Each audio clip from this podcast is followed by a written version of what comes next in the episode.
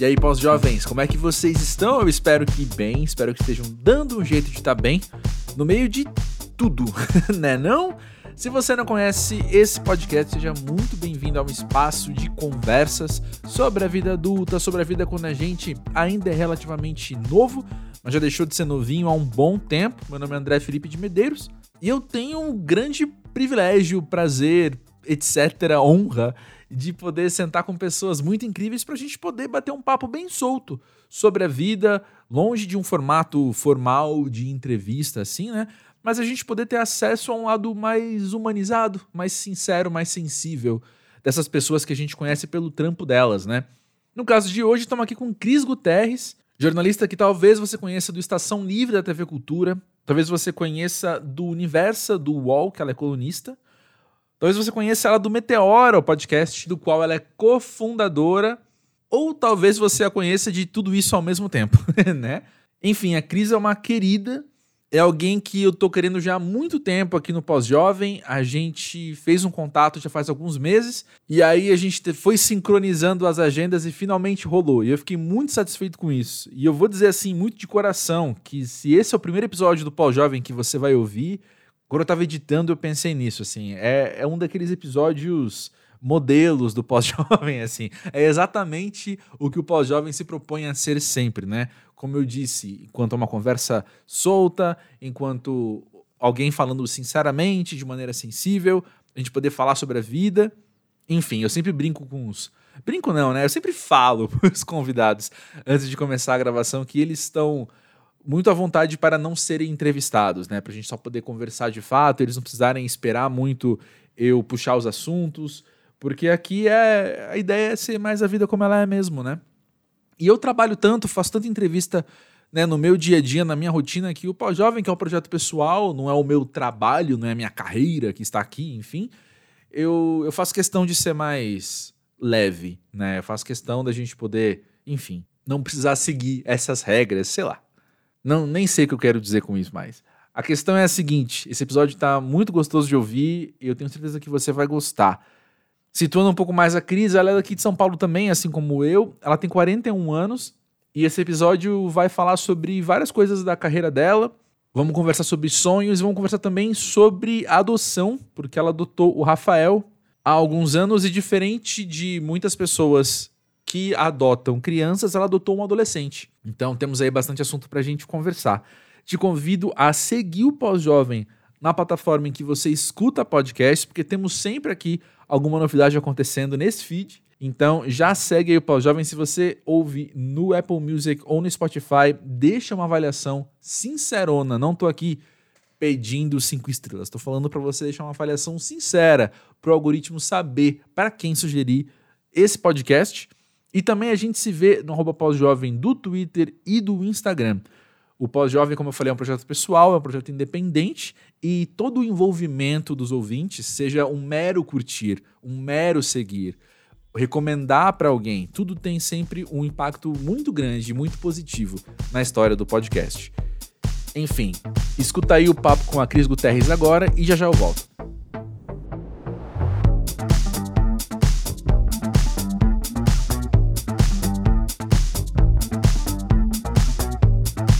Cris, conta aí pra gente, pra você, o que é ser pós-jovem? Ah, ser pós-jovem é ser uma pessoa que tem noção, que tem pelo menos um pouco mais de noção dos limites hum. que ela pode alcançar na vida, mas ainda mantém essa eu acho que tem uma beleza, sabe? Uma, uma, uma beleza e uma ignorância ali na juventude, porque a ignorância também é bonita, né? Nem toda ignorância é feia. Enquanto pureza, né? Enquanto algo assim. É, uhum. não sei se estou sendo muito romântica, sabe? mas é, eu gosto muito de parecer jovem, mas de não ser mais, porque o amadurecimento que eu que eu tive na vida me trouxe alguns conhecimentos sobre mim mesma. Nem me refiro sobre a vida, é sobre mim realmente. Uhum. Que se me dissessem assim, olha, é, você quer voltar no tempo para ser jovem novamente, mas você vai perder todo esse conhecimento que você teve. Não, eu não, não vou voltar. Não. Eu não vou.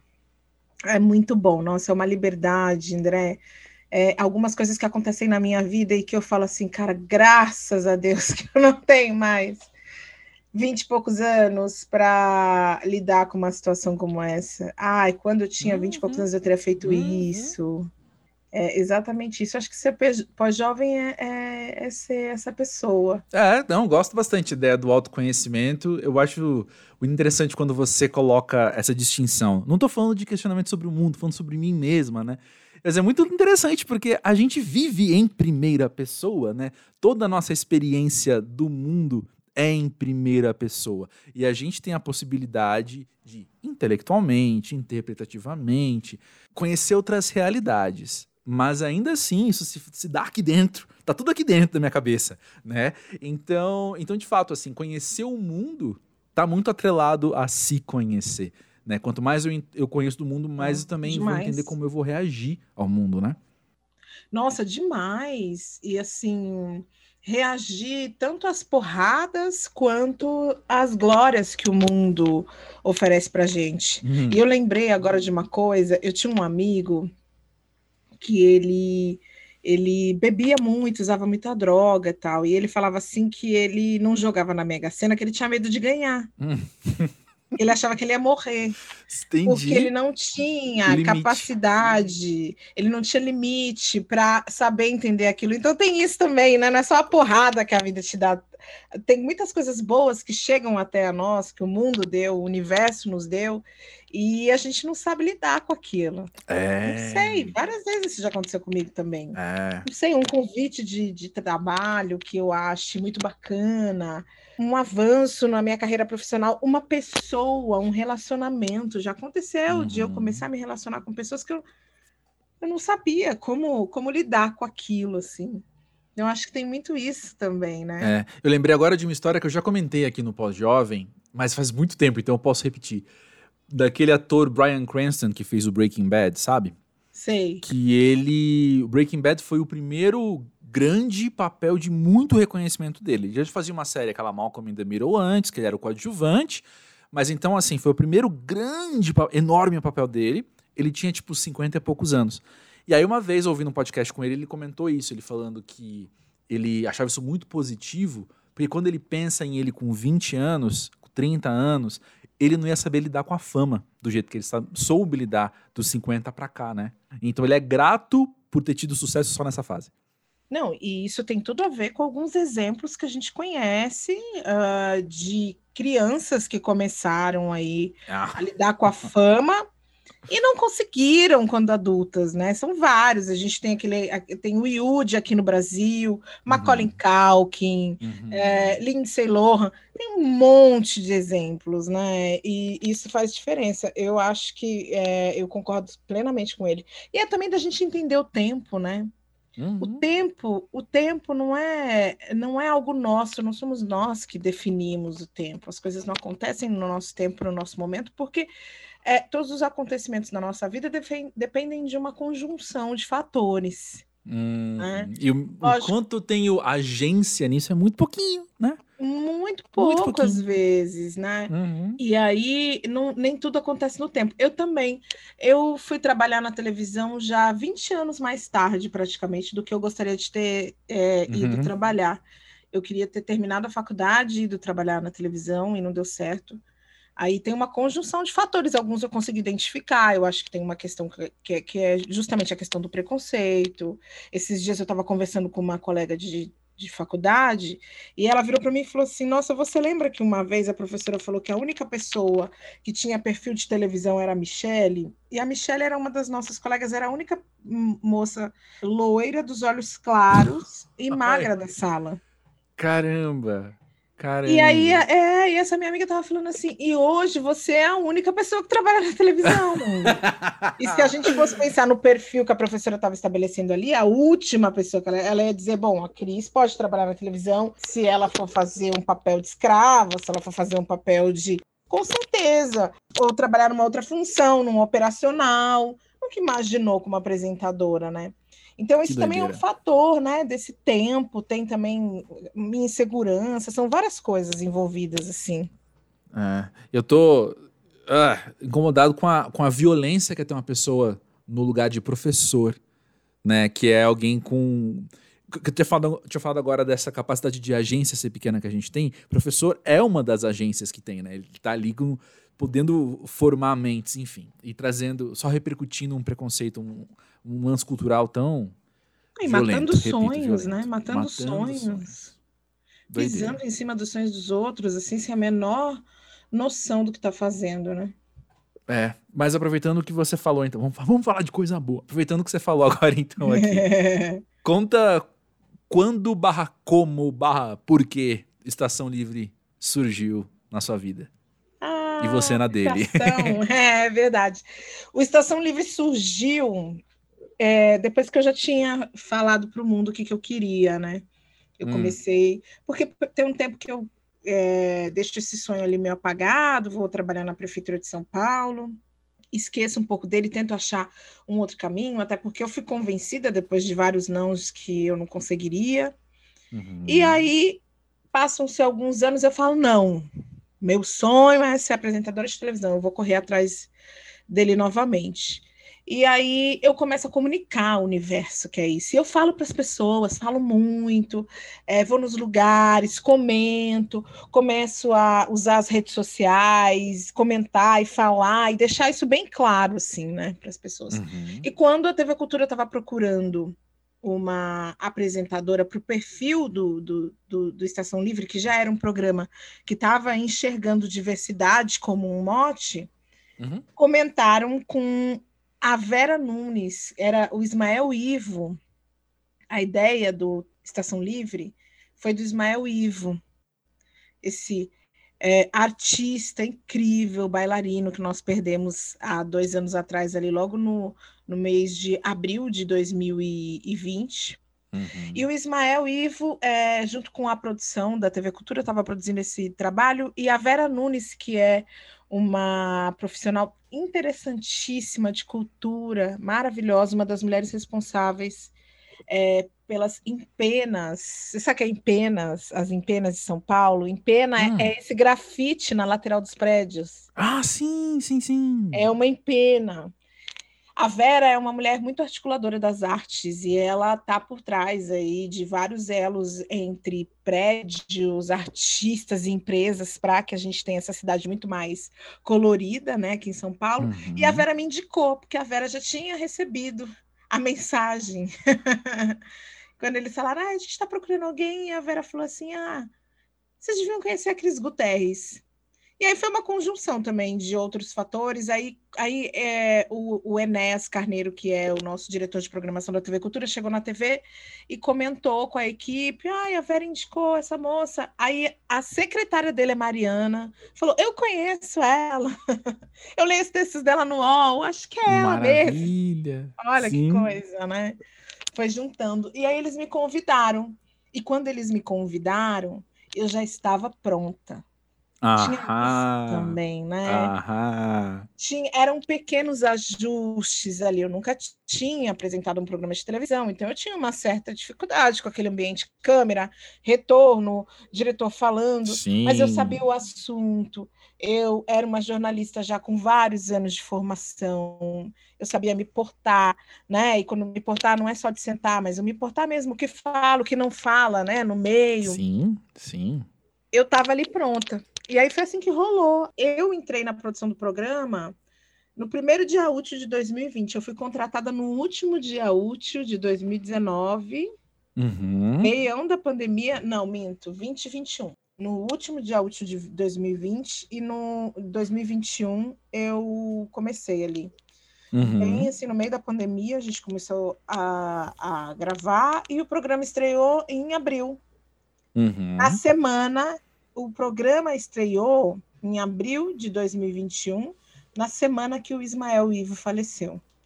Olha Entendeu? só. Na Olha semana. só. Nosso primeiro programa tem uma homenagem ao Sim. Ismael Ivo.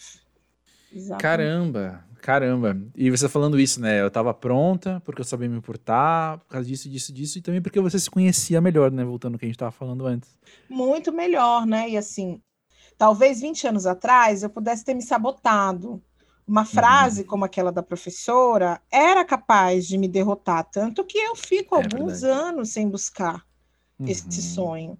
Né? Eu uhum. desisto, eu falo, nossa, realmente recebi vários nãos e falo, é, não dá, não é para mim mesmo, foi embora. Depois, mais ciente do meu real tamanho, já não aceitando nãos por aí, aí foi outra coisa. Né? Nem me sabotaria, muito pelo contrário, dei o melhor de mim quando apareceu a oportunidade. Fui estudar, fui ensaiar, fui treinar, me preparei, sabe? Fui, fui com tudo. Sim. Fui com tudo, tudo, tudo, tudo. Maravilha. E tem uma coisa aí também que eu não sei o quanto data a gente enquanto pós-jovem eu falar isso. Porque cada vez mais as, as, novas gerações têm muitas plataformas de expressão. Mas eu penso que você, tendo as, todas as vivências que você teve, então, enquanto jornalista, enquanto profissional, enquanto estudante de comunicação, você ter uma coluna no UOL, eu penso que isso é um tipo de empoderamento interessante também para você enquanto profissional e também por um lado até de autoestima, sabe? Assim, o, eu, eu tenho a agência, acho que essa palavra da hashtag agência é a palavra do, desse episódio, né? Eu tenho a agência que eu posso, eu, eu posso escolher o meu tema e eu posso debater o meu tema, né? Isso, isso é. E faz bem pra tua autoestima, né? Enquanto profissional, assim, tá nesse lugar. Sim, é muito, é muito. Eu acho que é um espaço que me gera autoridade Sim. e, ao mesmo tempo, eu, eu entendo quando você fala isso da vaidade, e é isso mesmo.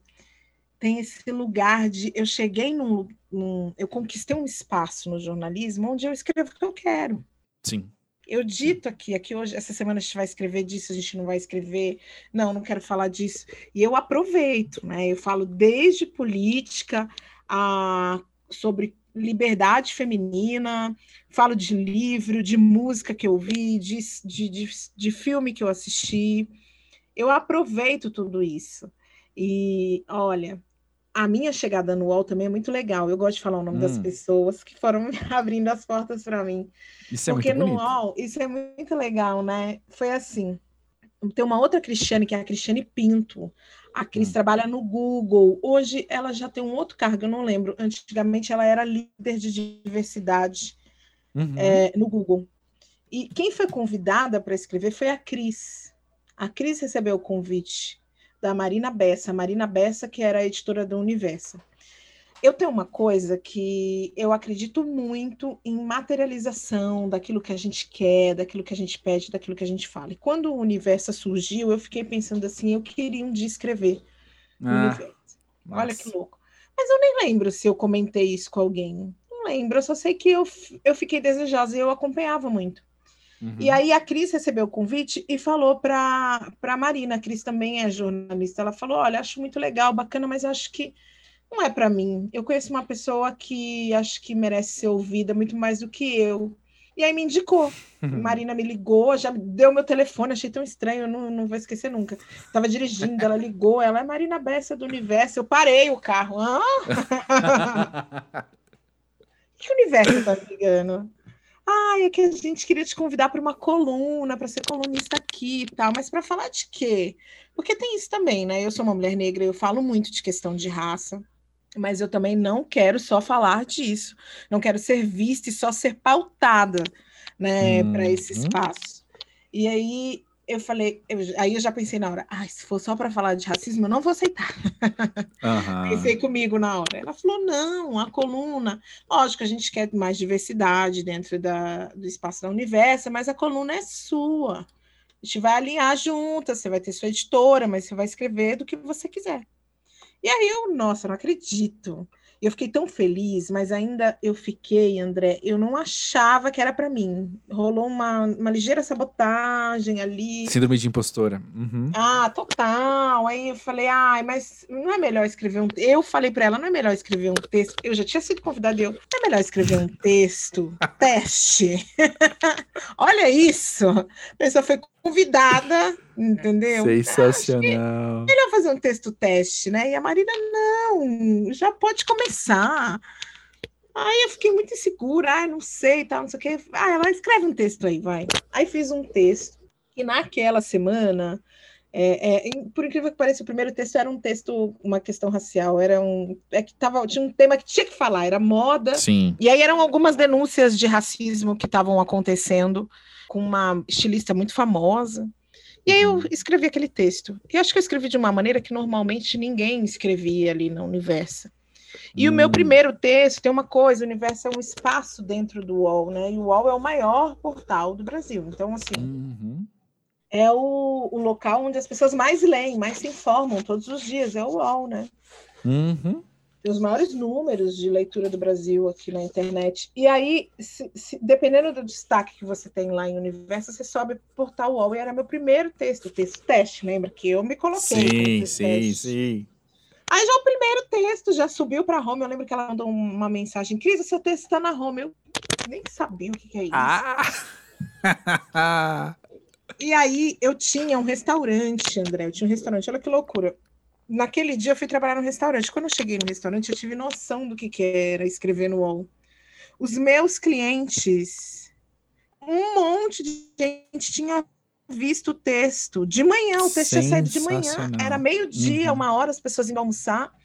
E as pessoas, você tá no UOL? Você tem uma coluna no UOL? Você é jornalista, você escreve e não sei o quê. E aí as pessoas começaram a descobrir mais sobre mim, né? Porque o UOL também me apresentava para um núcleo bem diferente, né? Do que eu já estava uhum. acostumada a frequentar. Uhum. Eu já tinha um podcast, eu já era uhum. muito conhecida ali num grupo, que era um grupo majoritariamente de mulheres e mulheres negras, né? Então o UOL me, me uhum. colocou para fora. E aí foi muito engraçado, assim. E aí eu tô no UOL, acho que já tem, vai fazer três anos que eu escrevo. Aliás, uhum. hoje eu uhum. queria ter escrito meu texto, não escrevi. Eu vou, depois que a gente gravar, eu vou dar uma. Eu tô aqui te inspirando a escrever é mais. É verdade, eu tô inspirando. É, Mas eu tenho duas coisas para comentar. eu tenho duas coisas para comentar sobre Comenta. isso. Primeiro, quem tá ouvindo e quem quiser ouvir mais a história do restaurante, tem o TED Talk, que é muito legal. Isso, você ah, é muito ah, bom. Fica, é, aí, o, fica aí a dica. Que, é, O título do TED é Você sabe a diferença entre persistência e teimosia, se eu não me engano. Isso, isso, isso, isso, isso. Muito bom. Baita tema, inclusive. E a segunda coisa é que eu fiz. É, como é que chama? Eu fiz entrevista no UOL quando era muito novinho. Então agora, uau, eu tô mais pronto, tá? Qualquer coisa, tamo aí. Eu, eu uau, gente, pelo amor de Deus, que vocês estão perdendo? Olha esse cara. Eu, eu acho novinho, que você pode não só escrever, André, mas como também ter um podcast original. Aceito, aceito. Uau, vamos conversar. Vamos, né, conversar. Né, vamos fazer esse pós-jovem ir para a plataforma do UOL? É isso aí. Pronto, pessoal. tá combinado. Tá combinado tá já. Combinada. Amanhã a gente assina o contrato. mas, mas olha só, uma coisa que você fala no TED Talk, então, que, que me fez anotar isso quando eu tava revendo ele hoje, é que você fala que você sempre teve o sonho de ser jornalista e sempre teve o sonho de estar na TV.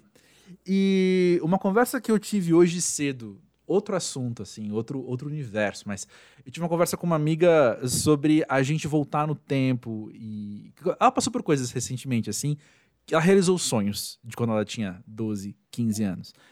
Como é que é para você pensar essa ideia de voltar no tempo e contar pra Cris, de talvez 15 anos, então, que ia, ia rolar o sonho? É muito emocionante. Eu preciso te contar uma coisa que aconteceu esses dias, assim, quando hum. eu decidi ser jornalista, muito foi por conta da Glória Maria, que eu vi a Glória Maria, aquela mulher negra na televisão. Olha, eu já me identificava muito com a profissão de jornalista. E aí quando eu vi ela, assim, reforçou muito esse essa escolha. Uhum. E eu uhum. tenho uma lembrança muito intensa de no início da minha adolescência, acho que uns 11 anos, eu era muito fã da Madonna. E a Madonna veio aqui uhum. para o Brasil, né? Uhum. E a uhum. Glória entrevistou a Madonna. Ah, e pronto. Esse, Acabou. É, ficou muito na minha cabeça aquilo. E eu tinha essa coisa de, nossa, será que um dia, quando eu for jornalista, eu vou entrevistar pessoas tão famosas, pessoas de fora do Brasil, né? Celebridades. Fiquei com aquilo, tinha aquele desejo, assim. E aí, recentemente, olha que louco, eu ouvi a Glória Maria dando entrevista para o Mano Brown no, uhum. no, no Mano, Mano a Mano. E aí ela fala justamente da entrevista da Madonna, e ela conta como foi, do inglês, do tempo, babá.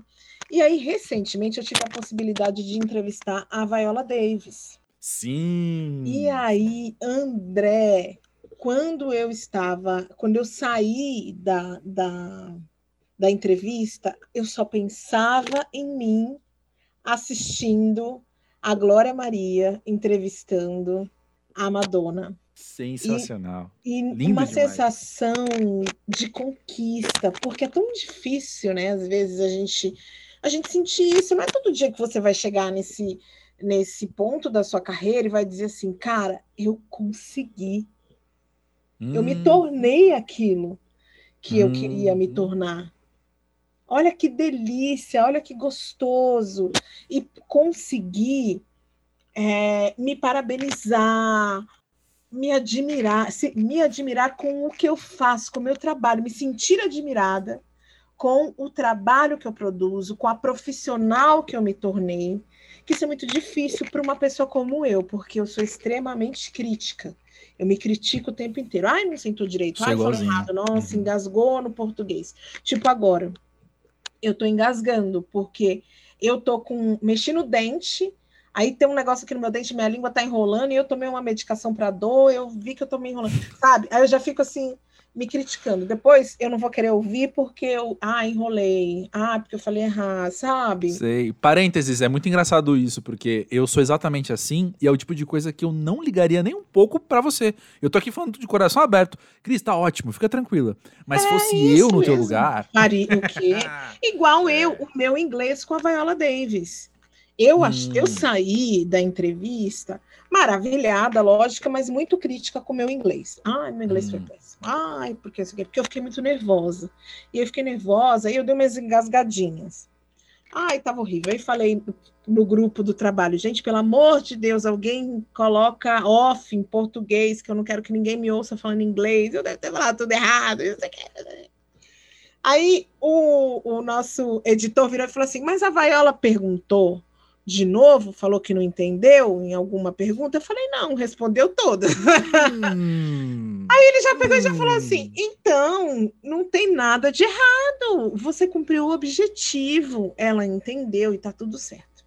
Aí Grande passou... abraço para esse editor aí, gostei muito. É, não, Ramiro. Passou, aí a entrevista foi ao ar. Aí outro dia uma pessoa virou para mim e falou assim: um rapaz virou para mim e falou assim: caramba, você fala inglês muito bem, fiquei admirado, né? A entrevista aí. da Vaiola. É, não, a gente percebe que é uma pessoa que fala inglês mesmo. Olha que loucura, você tá vendo? Quanto sou crítica. Tá tudo bem. Tá tudo uhum. bem. E eu preocupada que o inglês, não sei o quê. E às vezes eu vejo que tem gente, é uma, uma cobrança minha, que talvez você deva me entender, que você já falou que você também tem isso. E aí eu vou num lugar, eu fui numa entrevista outro dia, fui, fui assistir uma pessoa entrevistando outra em inglês, uhum. e foi tão ruim a entrevista. e eu pensando, ah, foi, porque a, a, a, o inglês da pessoa não era muito legal, ela fez perguntas muito, muito básicas, muito simples e tal. E aí eu fiquei pensando, cara, eu acho que eu devia, na verdade, era ser igual essa pessoa, baixar a régua comigo mesma, sabe? Só vai lá e faz. é, diminui Sim. essa cobrança, baixa um pouco a régua. A régua. Então, essa, essa, essa pergunta que você me fez, dessa lembrança dessa Cris que vai, vai voltar lá, justamente na idade, a idade é muito parecida. Você falou 12, 15 anos, né? Uhum. É justamente mais ou menos nessa idade, acho que um pouquinho mais nova. Hoje é essa Cris que vai olhar e vai dizer assim: caramba, meu, você conseguiu.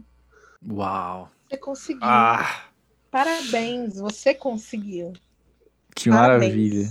E muita gente, muita, as pessoas não esperavam né, que eu fosse chegar onde eu, onde eu cheguei eu vejo pelas mensagens que eu recebo dos meus colegas de escola, de faculdade, né? Gente hum. surpresa. Uau, nossa, que orgulho. E como é que isso bate em você? Como é que você tem lidado com isso? Me dá, me conta as dicas. Depende do meu humor. Se eu tiver de TPM, Sim. eu reajo de um jeito. Se eu tiver Sim, brigado é. com meu filho, eu reajo de outro jeito. Mas Sim. na maioria das vezes eu dispenso alguns comentários, porque voltando lá naquela maturidade que o pós-jovem nos traz, uma das que eu mais me sinto grata é o fato de eu ter aprendido a identificar quais são as lutas que eu vou travar, quais são as brigas que eu vou entrar.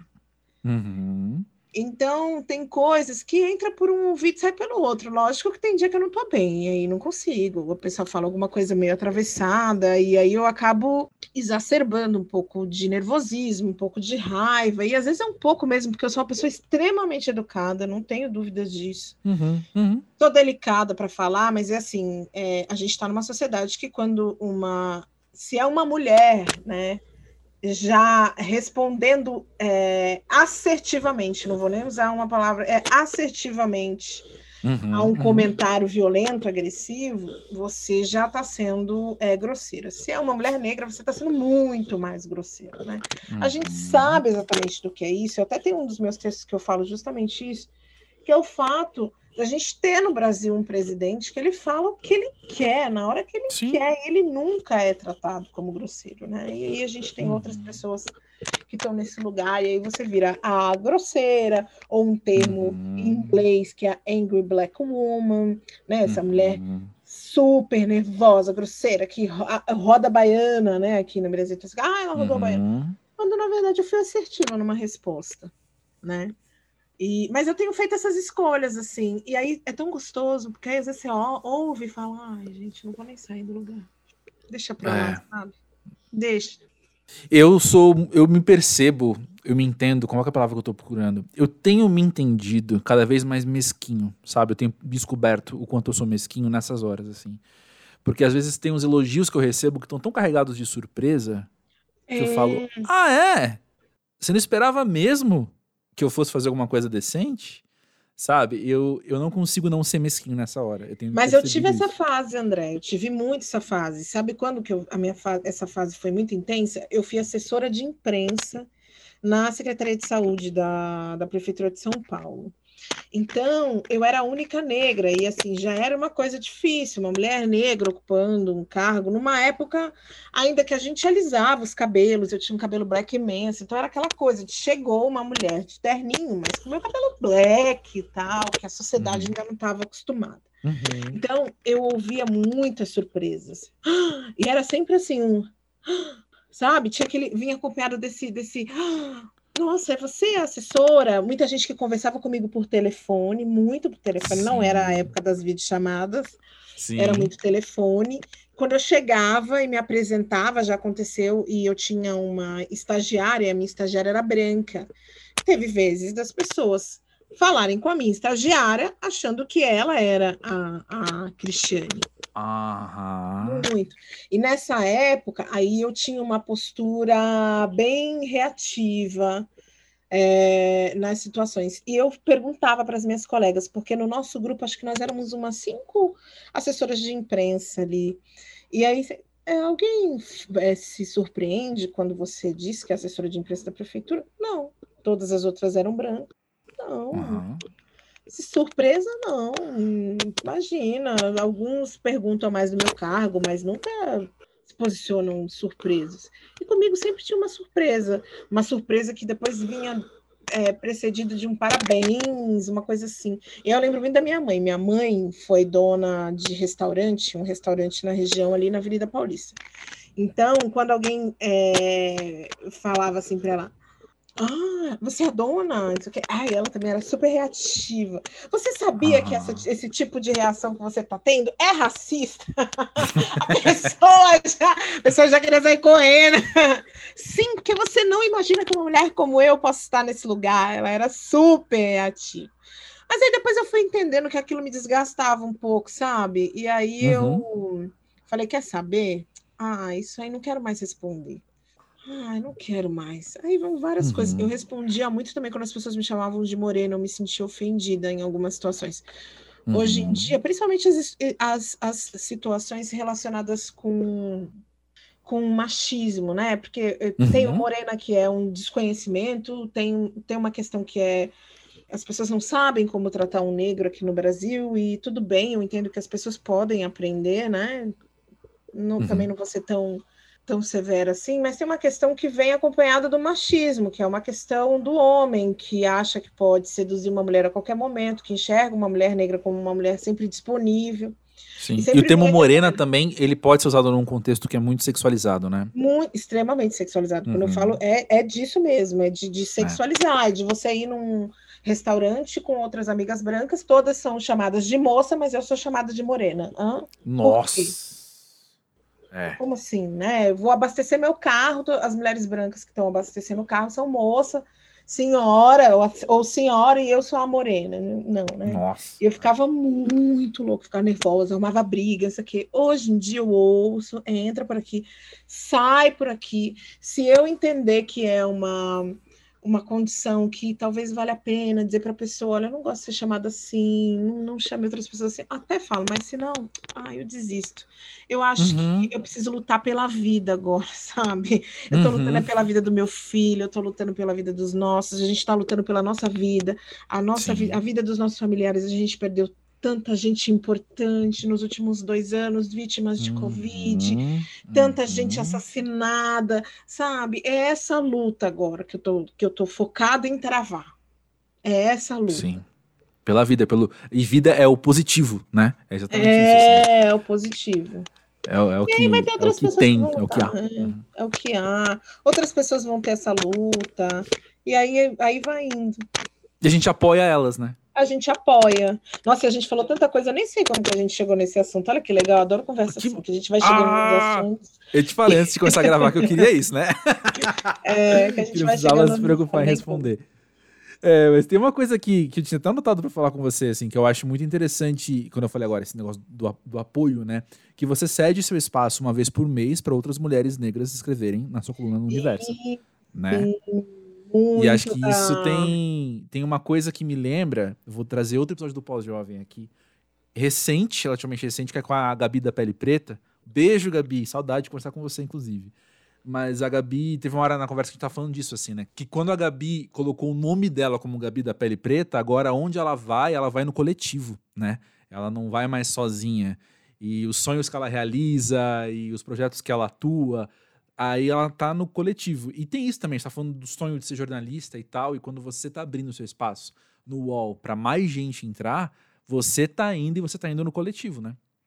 Nossa, e não dá para ir sozinho, né, André? Não dá para eu ir sozinha. Olha só, eu, eu, você fez, me perguntou dos meus dois principais trabalhos na atualidade, minhas remunerações certas mensais. Uhum. E eu trouxe as duas pessoas que me indicaram, que permitiram com que eu chegasse verdade, nesses lugares. Verdade. Não dá para andar sozinho, ainda mais quando nós somos pessoas que o objeto do nosso trabalho é a luta pela liberdade. Eu utilizo o jornalismo para lutar pela liberdade, seja para pessoas, para mulheres, para pessoas negras, pessoas LGBTs. Eu utilizo a minha fala numa luta pela liberdade. Andar sozinha não tem nem como, não dá. E aí, essa ideia do. Não foi minha, inclusive, essa ideia de dividir a coluna, foi uma, uma pessoa que queria me oferecer um serviço, ela falou assim: ai. É, eu falei, não, tô sem grana, tá? Ela falou assim: ah, mas você tem uma coisa que eu quero muito, eu adoraria ter um texto no UOL. E aí eu uhum. falei, verdade, você pode escrever na minha coluna. Eu falei, quer saber? Aí quando ela trouxe, eu falei, quer saber? Agora eu vou abrir todo, é, num meio, uma semana no mês, eu vou abrir para outras mulheres. E aí outras mulheres têm escrito. E é muito bacana, porque o UOL tem essa visibilidade. E aí as meninas uhum. comentam. Eu fiquei muito feliz. Teve uma das meninas que começou a fazer frila no UOL, tá fazendo reportagem, tá super feliz. E é um espaço que a gente não tem com facilidade. Quando você começa como, como jornalista, você sabe como é que é. Ah, querem portfólio, mas assim, a gente está começando. Uhum, uhum. Como assim? Hoje é mais fácil, a gente faz nossa rede, a gente faz nosso podcast, a gente cria o nosso blog, o nosso canal. Mas e ali? Ah, a gente tem mais ou menos o mesmo tempo de formados. Sim. há 18, 19 anos atrás. Não dava. Se alguém não te contratasse, não tinha como. No máximo, você podia fazer seu jornal de bairro. Uhum. Né, naquela época, vamos criar um jornal de bairro. Aí você procurava as empresas de bairro para serem as patrocinadoras, anunciarem no seu jornal para você poder ter um, um veículo. Era muito foda. Então, deu muito certo. As meninas escrevem, tem um, um retorno bem bacana. É, às vezes eu posto nas minhas redes sociais, eu adoro postar, não tenho postado por falta de tempo, porque é uma loucura, as redes engolem a gente, né? Sim. É, redes sociais engolem. E eu falo mesmo que não posso por falta de tempo, porque as pessoas, eu percebo que as pessoas acham que a minha rede social é perfeitinha, que eu posto tudo, que eu faço tudo, porque elas comentam isso comigo. Ah, eu acho incrível, você produz conteúdo, como você tem tempo? Não, eu não tenho tempo. Pelo amor de Deus. Eu queria ter, fazer milhares de outras coisas. Eu tenho produzido coisas muito legais, as pessoas ao meu redor produzem coisas muito interessantes que eu adoraria que tivesse na rede mas eu não consigo, eu não tenho tempo. Ainda agora há pouco eu estava me cobrando por que, que eu não comentei o debate. Devia ter feito um vídeo, comentei o debate, mas eu não tive tempo. É isso, uhum, não tive tempo, uhum. acabou, não tive tempo. Uhum. Enfim, e aí, por que, que eu comecei a falar que eu não tinha tempo? Ah, porque a gente estava falando da coluna. E aí, Isso. às vezes, eu, eu posto nas redes e aí tem uma outra repercussão, gera vários comentários, é muito bacana. E eu acabei ganhando a possibilidade de descobrir novas colegas e gente que eu tenho chamado para trabalhar comigo, tenho uhum. indicado para fazer trabalhos, mas assim, o melhor é descobrir pessoas para trabalhar com a gente também, uhum. sabe? Gente que está aí, uhum. aí você fala: uhum. Meu Deus, olha o quanto essa moça escreve, socorro. E vamos aqui, vem aqui, vem aqui fazer um negócio para mim. Sensacional, sensacional. E Cris, por falar em não estar sozinha, é a primeira vez em 150 episódios mais aqui do Pós-Jovem que eu posso conversar com alguém sobre adoção. E ah, a sua ah, história de adoção, ela tem um, um diferencial, vou falar assim, né? Porque eu acho que quando a gente traz a questão assim, alguém adotou um filho, uma filha, né? É, a gente visualiza uma criança, a gente visualiza talvez um bebê. E você adotou um filho adolescente, né? Um adolescente. Eu tenho um adolescente só para mim. eu não sei nem o que estruturar enquanto pergunta para você, mas esse. E aí? Você Conta, sabe que. Ah, conta. em breve você vai poder. Você sabe que eu fiz outro TED. Eu fiz um TED só contando a minha maternidade. Ah. Foi o TED boa. Blumenau. Não saiu ainda, tá para sair. TEDx boa. Blumenau. Então eu vou direcionar um pouco mais, mesmo até porque, para não dar spoilers do TED, assim. Mas como que tem sido a experiência, assim, tendo em mente o que você talvez achou que seria? É claro que as coisas, né? São diferentes. Achei, a gente planeja eu achei diferente. que ia ser mais leve. eu não achei que ia ser tão difícil. Eu achei que ia ser muito mais tranquilo. Imagina, eu tinha, eu achava, eu fui muito ignorante, muito ridícula, porque eu achei que tudo que o Rafael poderia sonhar na vida era ter uma mãe legal como eu, moderna como eu, bacana como eu. E, na verdade, ele, ele não estava nem buscando isso. Olha que louco. Uau. A gente, enquanto sociedade, a gente faz essa ideia, né? A pessoa que adota é vista como uma pessoa, ela se transforma numa santa, ela, é, ela é glorificada. Uhum. A gente está numa sociedade de, nossa, a primeira coisa que as pessoas me falam, meu Deus, parabéns, nossa, você é incrível, você é maravilhosa. Quando descobrem que o Rafael tinha 14 anos quando eu adotei, então pronto, me transformo em santa, beatificada. Beatificação de Cris Guterres. É muito louco isso, né? E é, uma, e é um lugar que a gente precisa desconstruir. Porque eu, na verdade, eu tinha essa ideia, eu achava, e muitas vezes, a única coisa que uma criança principalmente crianças e adolescentes que já conviveram com a família biológica, querem é retornar para a família biológica. Uma uhum. nova família. Nossa, essa ideia de sociedade que a gente cria, onde a gente acha que as pessoas querem ter coisas, bens. Uhum. E muitas vezes o meu pai e a minha mãe biológica juntos numa família saudável, eu trocaria por tudo. É muito louco isso, né? E eu achava muito que o Rafa queria, nossa, vai ser maravilhoso, vai ser facinho, ai, eu vou ser super moderninha, legal, vou deixar levar a namorada em casa, vou sair para ir pro show com meu filho. Cara, e não era isso que ele queria. Então, assim, no começo foi difícil essa adaptação. Foi difícil é, eu convencê-lo, permitir que ele se sentisse seguro a ponto de acreditar também que tinha uma louca querendo ser mãe dele, porque tinha isso também, né? Uhum. Como assim? Eu, mas eu já sou um adolescente, ninguém me quer, né? Tinha muito isso uhum. também. Então, no começo foi bem difícil, assim, a gente viveu muitos, muitos desafios, muito, muitos altos e baixos. O Rafael, por algumas vezes, verbalizou: ah, quero voltar, ah, não quero. E foi uma construção, assim. A gente foi aos poucos. No início, o Rafa, eu não ia é, ser mãe do Rafa, eu ia ser madrinha afetiva. Uhum. E aí, ao longo dessa construção, até que um dia a gente entendeu, ele mesmo falou: ia ser muito legal se você fosse minha mãe. Acho que minha vida seria muito mais legal. E aí eu falei, nossa, já quase um ano juntos, tal. Era um, ele ia, voltava, ia, voltava. E aí logo Sim. em seguida veio a pandemia. E aí eu falei, ah, cara, esse menino é meu filho, né? Uhum. Eu vou uhum. pedir a guarda dele. Aí eu pedi a guarda dele, aí ele veio. E assim, é muito gostoso. Ele é um menino maravilhoso. Ele é, ele é realmente um menino fantástico. Assim, as pessoas sempre elogiam ele, o lugar onde ele trabalha, a escola, o curso. Esses dias ele faltou no curso de informática, e aí o pessoal, eu sou aquela mãe chata que fico em cima, sabe? Me avisa se o Rafael não for, sabe? Vou na escola, vou nas reuniões, eu sou essa daí que acho que a minha participação eu acho que vai ser imprescindível para o ser humano que o meu filho vai se tornar, seja ele bom uhum. ou ruim, não sei. Uhum. Eu espero que ele se torne uma pessoa boa, mas também entendo esse meu lugar de mãe que não tem que ficar culpada pelo que o filho, pelas escolhas que o filho faz. Justo. Mas eu faço, eu, eu, eu me, me posiciono muito nesse, nesse lugar de acompanhar o desenvolvimento do Rafa. E aí, esses dias, a moça da, do curso falou: olha, o Rafa não veio hoje. E eu estava viajando, nem estava no Brasil. E eu falei, não acredito, eu vou matar o Rafael. Aí ela pegou e respondeu assim: ai, não mata, não, a gente gosta tanto dele, ele é um ótimo aluno. Bom ele demais. É um ótimo aluno. Tá bom, só porque você está me pedindo. me convenceu. Me convenceu. Ele é muito figurinha, ele é legal, ele é agradável e a gente vai construindo a nossa história. Eu gosto muito de brincar. Ele é muito fã dos Racionais e eu também.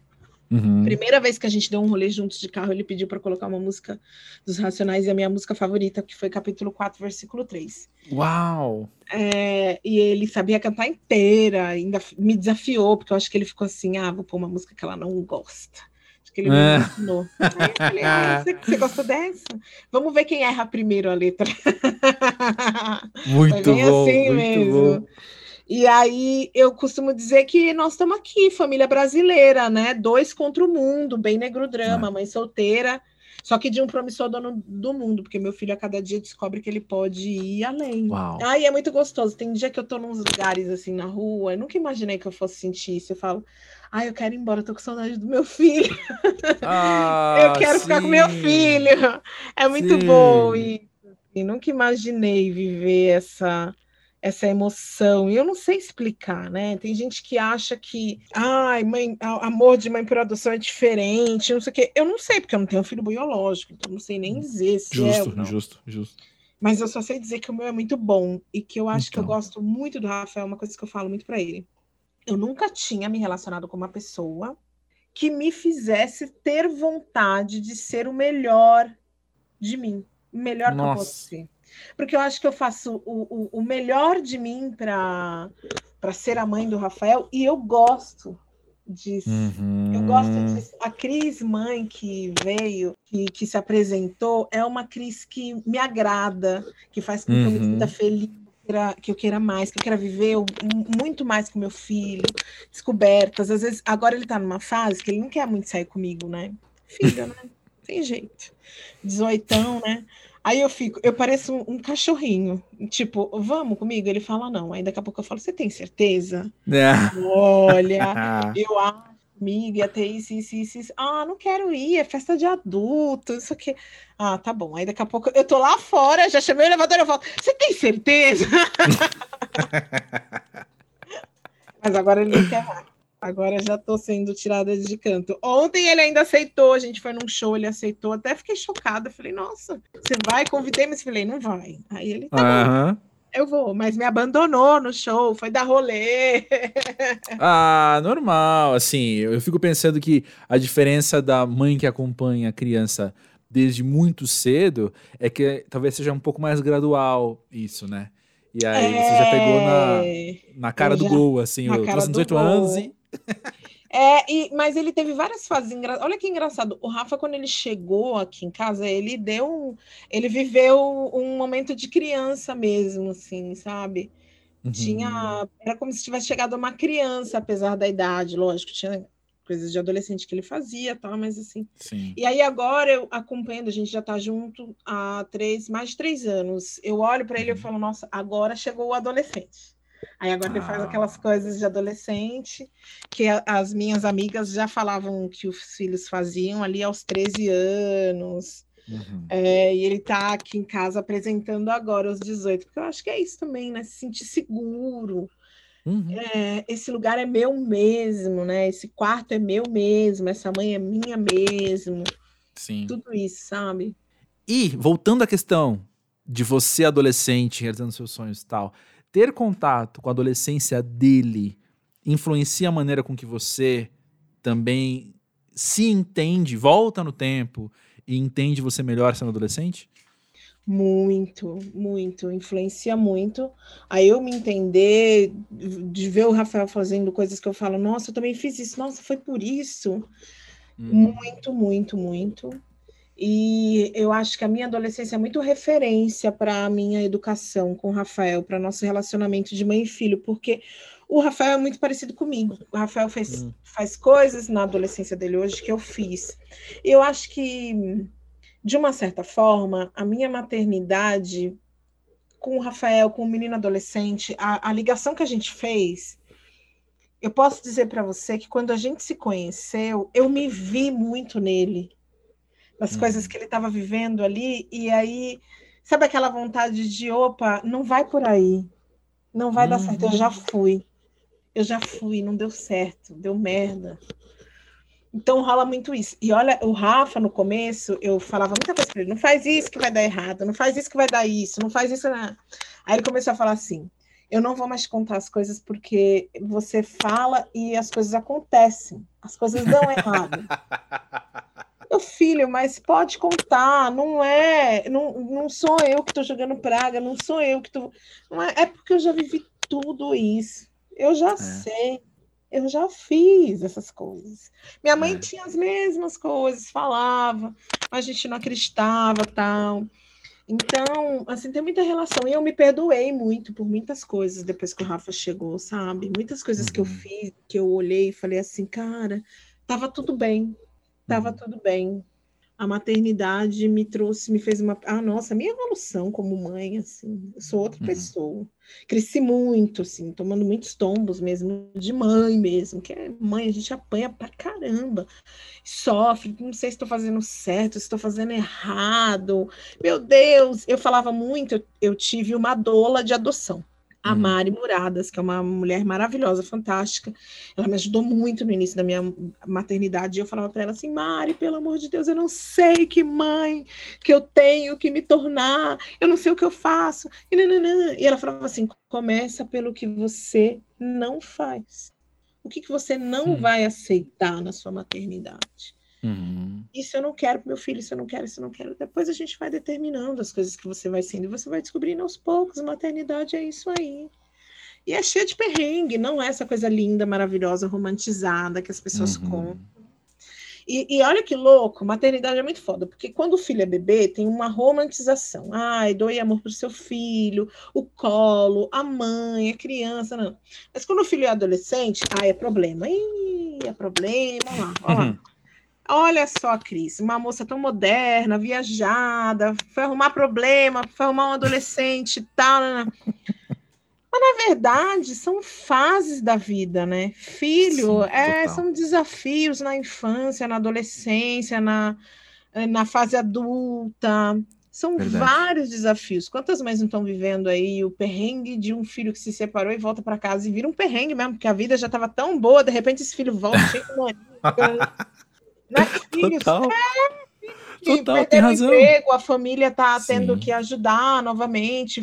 Gente mais velha mesmo, na fase adulta, com problemas com drogas, e aí são problemas dos pais também, né? São únicos filhos, são desafios o tempo uhum. inteiro. Eles vão mudando um pouco mais. A única diferença é que depois que vira adolescente, né, querido, anda sozinho, sai de casa, vai para qualquer lugar, e aí a gente nem sempre sabe onde o filho tá, e aí essa que é a angústia geral, assim, esse é o único problema da minha vida, mas de resto... É, mas é um problema premeditado também, né? É o que se passa, é o natural, né? Assim, então a gente pode lidar com isso também com uma naturalidade. Creio, quem sou eu para falar como alguém tem que ser mãe? Não é isso que eu tô querendo dizer. Tô querendo dizer o seguinte, né? Eu, eu, eu sei que ser gente é treta. Uhum. E a gente in, enfrenta a treta com a naturalidade que ela precisa, às vezes, né? Você não tem filho, André? Tem? Não, não tenho filhos. Não tenho filhos, Você... mas eu acho que eu terei porque todos meus amigos que me conhecem bem falam que, falam que eu serei pai, então tá bom. É, tá na listinha. Tá na é. listinha é. de coisas para fazer no período pós-jovem. Isso, é isso. E por falar em pós-jovem, Cris, Dá para falar com você por assim, sete horas seguidas sem perder o fôlego. eu é falo pra caralho, eu falo demais. E eu estou tão agradecido porque você veio aqui para isso. Não sei se você sabia, é... mas você veio aqui para isso. tem que mandar eu parar de falar. E você teve sorte que acho que hoje eu já tô meio perdida. Eu, tem um dia que eu esqueço que eu sou entrevistado, começo a entrevistar. Ah. E que bom, não, você é infinitamente mais interessante que eu, então tá tudo certo. Foi que bom que, que correu assim a história. Pode acreditar. Mas enfim, Quero te agradecer por trazer você aqui para o Pós-Jovem. Muito obrigado. Ah, imagina, querido, eu que agradeço. Que bom que deu certo. Eu fiquei muito feliz com o convite. Lá no início, naquela época, estava meio puxado, mas agora eu falei: não, vamos fazer, vamos bater esse papo. E é tão gostoso, a gente. É, eu acho que foi uma conversa que faz com que eu descubra mais sobre mim. É isso. Foi gostoso pra caramba. E todo mundo ouvindo também no processo, né? É... Porque é isso, a gente vive em primeira pessoa reagindo ao outro, né? É isso. É, exatamente. Um beijo grande. Quando quiser, me chama. Tô por aqui. Se ferrou, tá gravado isso. Vou usar contra você. Pode usar.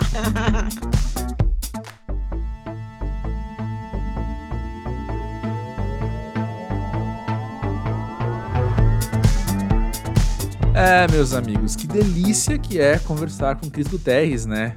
Por favor, a vontade é muito sincero de falar com ela por umas sete horas seguidas, assim. E se você é freguês aqui da casa, freguês, cliente frequente aqui do Pau Jovem, você até vai perceber que a conversa com ela foi um pouco mais extensa do que de costume, né? Eu sempre gravo ali uns 50 minutos, mais ou menos, com o convidado para deixar uns 45 editado. E com a Cris a gente gravou, se eu não me engano, 55 e ficou tipo uns 52 editado. Enfim, não sabia, não sabia e não queria cortar, porque tava muito bom ouvir ela falar, né? E antes de me despedir de você, eu quero só pontuar aqui uma coisa que rolou durante a gravação, né? Quando a gente estava falando sobre a gente poder trabalhar com o que a gente acredita, a gente poder trabalhar, ela fala de promover liberdade através do jornalismo, né? Que precioso isso, que maravilhoso e como isso é relevante para justamente esse momento em que o episódio vai ao ar em outubro de 2022, no meio de um período eleitoral violento, em um país tão violento como é o Brasil, né? E uma frase que tem se repetido, e eu, eu optei por não falar muito explicitamente né, desse período eleitoral aqui no Pós-Jovem, porque eu me senti num, num, lugar, me percebi num lugar de ter pouco que acrescentar ao todo, sabe? Tanta gente já falando coisas tão, tão relevantes assim, e enfim. Sempre me dá um medo de, de ser ruidoso ou só sei lá, ser repetitivo também, e talvez seja bom o pós-jovem ser um, um, um, refúgio no meio de tanta gritaria também, né? Que tá ao nosso redor. Mas uma coisa que tem se repetido, né? E todo período difícil isso acontece, seja ele eleitoral ou não, né? Mas as pessoas falam muito como a gente pode aproveitar esse tempo para a gente olhar ao redor e perceber quem está com a gente, né? Quem está com a gente nas trincheiras, quem está com a gente na missão, quem está com a gente na linha de frente, independente da analogia que você quiser usar, né? E eu tenho muito orgulho, assim, de poder ter colegas de trabalho, de colegas de carreira como a Cris e poder ter esse contato com ela, poder trazê-la aqui para o Pós-Jovem, trazê-la para você que está ouvindo, né? E a gente olhar e falar, olha aí, mais uma que está do nosso lado, sabe? Olha aí, mais uma que está colocando a mente, o corpo, a voz, os talentos, o tempo, a energia, né, em prol de algo positivo, em prol de algo que constrói e não destrói. E essa é uma frase que tem me acompanhado muito há um tempo, assim. Acho que acho que desde antes do pós-jovem surgir, assim, eu olhando né, em volta e, e reconhecendo essas pessoas que estão comigo e reconhecendo também, né, por, por, por consequência, quem não está com a gente, né, quem está, entre aspas, de um outro lado, enfim, sem querer reforçar polarizações. Mas a questão é a seguinte: como é importante a gente ter essa intenção de construção, né? Porque se a gente for só se levar pelo andar da carruagem, quando a gente olha em volta, pela correnteza, né? Se a gente ser levado pela correnteza assim, as forças que estão ao nosso redor são muito destrutivas, né? E é capaz da gente entrar nesse mesmo, nessa mesma dinâmica, saca? Em outras palavras, assim, é a gente parar e pensar se o que a gente está colocando no mundo, seja nas nossas relações interpessoais diretas, seja nas nossas relações sociais como um todo, enquanto, enquanto cidadania, enquanto sociedade, né? A gente é parte da cura ou parte da doença? Né? A gente constrói ou a gente destrói? Eu não acho que exista muita neutralidade, não. E acho que cabe, cabe a nós pós-jovens termos essa, esse senso de responsabilidade, sabe? Que lembrar que a construção é uma escolha, ser parte da cura, né? A cura é uma escolha também. Você precisa intencionalmente se levantar e ter essa atitude, porque o a inércia das coisas leva a uma destruição, leva a uma doença, né? Quando a gente olha em volta, a gente percebe isso. O, o quanto tanta gente ficou calada frente a injustiças, por exemplo, e agora a violência está do jeito que está. Enfim, não estou trazendo nada também aqui que é genial ou que é inédito, mas acho importante reforçar esse tipo de ideia. Toda a intenção de construção ao invés da destruição é incrivelmente urgente no Brasil de hoje, né? Enfim, eu quero tanto, tanto, tanto que a gente possa em breve mudar de discurso, né? Poder falar sobre outras coisas. Mas é onde estamos agora, é o que estamos enfrentando enquanto sociedade, enquanto geração, né? Nós pós-jovens estamos passando por isso. E vamos junto, vamos olhando em volta e, e entendendo quem está do nosso lado. E que bom que a gente não está sozinho. Na semana que vem, Uh, eu não decidi qual episódio de semana que vem ainda. Tô gravando alguns essa semana. Episódios muito, muito legais, pessoas muito queridas. Semana que vem acho que vem um amigo meu aqui conversar com a gente. E vai ser muito bom poder dividir ele com vocês, embora muitos de vocês já conheçam ele. Enfim, sem spoilers, a gente vai conversando. Lembra de seguir o Pós-Jovem na Pós-Jovem, do Twitter e do Instagram. Se você é a primeira vez que está aqui no Pós-Jovem, dá uma olhada em quem já passou por aqui também, porque eu tenho certeza que, assim como você gosta da crise, você vai gostar de muitos convidados que já passaram por aqui também. Vamos nessa, vamos conversando, tamo junto. Grande beijo e é nóis!